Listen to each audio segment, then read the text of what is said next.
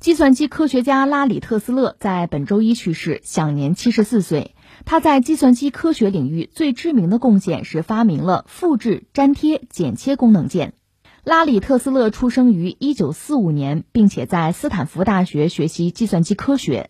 之后，他在1973年加入了施乐公司的帕洛奥图研究中心，也就是人们常说的施乐 （PARC）。1979年12月，史蒂夫·乔布斯和同事们两次造访了施乐公司。拉里·特斯勒就是奉命进行演示的施乐科学家之一。最终，特斯勒他们展示的技术成果，促使史蒂芬·乔布斯决定研发 Lisa 和 Mac。呃，特斯勒去世，嗯，这个人大家可能了解不是很多，但是圈里可能对他还是有印象。嗯，他当然后来逐渐的淡出人们的视野，但是他其实他的一生吧，他的发明啊，他的工作也是伴随着美国乃至全球的。就是计算机这个这个事业吧，这个发展。他本人是一九四五年生人，他就生在纽约。呃，他读书学的这个专业就是在斯坦福大学学的计算机科学专业吧。然后他还搞人工智能的研究，这就是他啊。我们要说，就是待会儿我想议论的也恰恰是这一点，就是他是个圈子，这个圈子里。当年呢，都是一些年轻人，都是野心勃勃往前冲哈。你现在回过头去看，很多人真就成了所谓业界大佬。那我们就说，在一九七三年，有这么一个大佬，叫做这个艾伦凯，也是计算机这个圈子里的一个传奇人物吧。他慧眼识真，挖到这个特斯拉。就把他拉到哪儿去呢？拉到施乐施乐公司，那当时也很有名的吧，在施乐的这个研究中心、研发中心，他在那儿工作。就在那儿期间呢，他发明了一套东西，就是这个文本处理吧，什么复制啊、剪切、什么粘贴、就粘贴，就这套东西。说起来很有意思，一个是我们今天搞文字处理呢。就这些功能我们得用，对吧？另一方面呢，你看我们是做广播的，做音频节目的，这音频处理软件里边也同样是有这些东西。其实你说影视图像处理还是这些东西，对吧？而这个发明真的就是他，很聪明的一个人吧？那是很早的时候吧。然后我们就说，在一九七九年，这我们就说到另一个大名鼎鼎的人物，谁呢？就是苹果的乔布斯啊。说到乔布斯，大家都知道是吧？呃，苹果他算创始，后来又被踢出去了。然后在苹果不行的时候，他又入主苹果。这乔布斯吧，这个人生确实也是啊，跌宕起伏吧，大起大落。话说在一九七九年的时候呢，乔布斯带着自己的团队，说是有两次，就很短的时间，在一九七九年十二月吧，两次造访施乐。就他那个研发中心，当时呢，施乐的一帮科学家向他展示自己研发的一些成果吧，就包括这个特斯拉。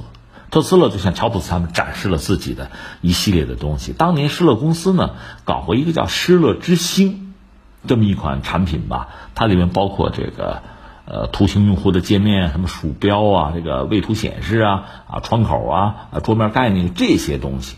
但是呢，它运行起来比较慢，而且呢比较贵。当时那个状况，计算机发展那那个今天是不能相提并论的，是吧？咱们知道这个什么二八六、三八六、四八六，还是那个阶段的啊。所以这个东西它慢、迟钝，运算起来比较慢，而且又贵，所以好像不是特别有前途。就是看到一堆缺点，就在市场上，没人认，不成功。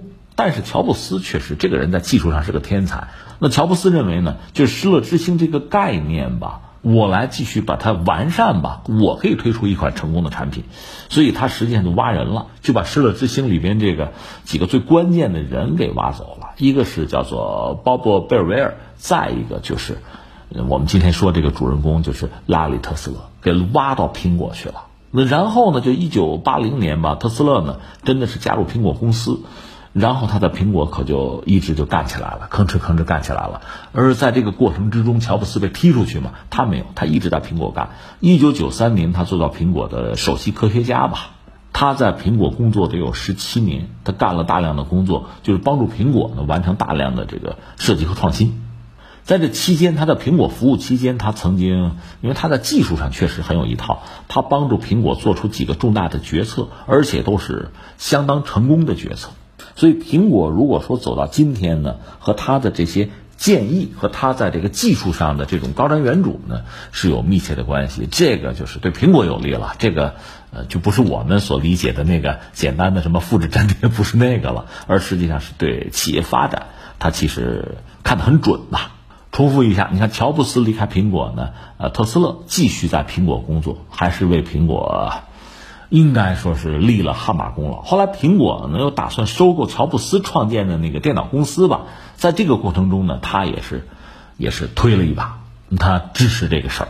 后来这不是那个 乔布斯又回到苹果嘛？那他做到苹果的首席科学家，还做到个副总裁吧？这个位置谁也做过呢？那个沃兹尼亚克。这都是这个一帮大佬哈，同样著名的人物。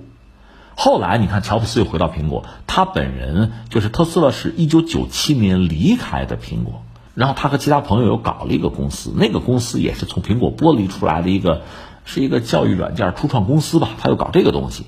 呃，后来他在这个亚马逊啊，在雅虎也都干过。后来二零零九年吧，他在加州也做这个一学术顾问之类的东西吧，最终他是。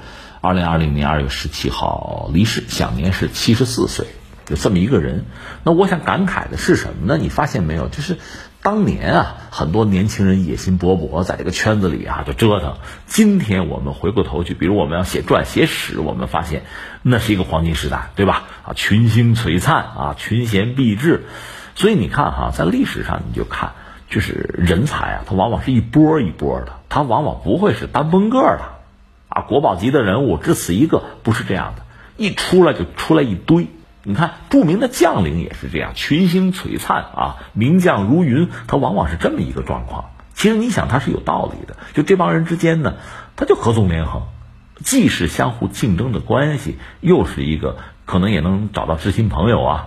在技术上，就是成为一个团队啊，往往出现这么一个状况。你就说当年，呃，就是美国在半导体这个领域确实是走在世界的前列吧。最早半导体他们搞出来，还拿诺贝尔奖，然后搞什么仙童公司，这个和大家聊过吧。当年有个叫肖克利的，那个人脾气还很不好啊，招了一帮年轻人啊，大家都是野心勃勃，最后又闹翻了。那帮年轻人弃他而去，又单独去创业。这帮人后来就成了整个美国的就半导体这个领域的，呃，非常多的细分领域的领头羊，到现在还在发挥着作用。就很多公司到现在还是在美国乃至全球鼎鼎大名的，就他是一波人，他不是单崩个。所以我就说呢，就我们中国现在也在强调创新。我们在很多领域，特别是半导体领域啊，我们一定要打翻身仗我们一定要走到世界前排去，有这个决心。那么下面就是，我觉得人才培养是至关重要的。一个是什么呢？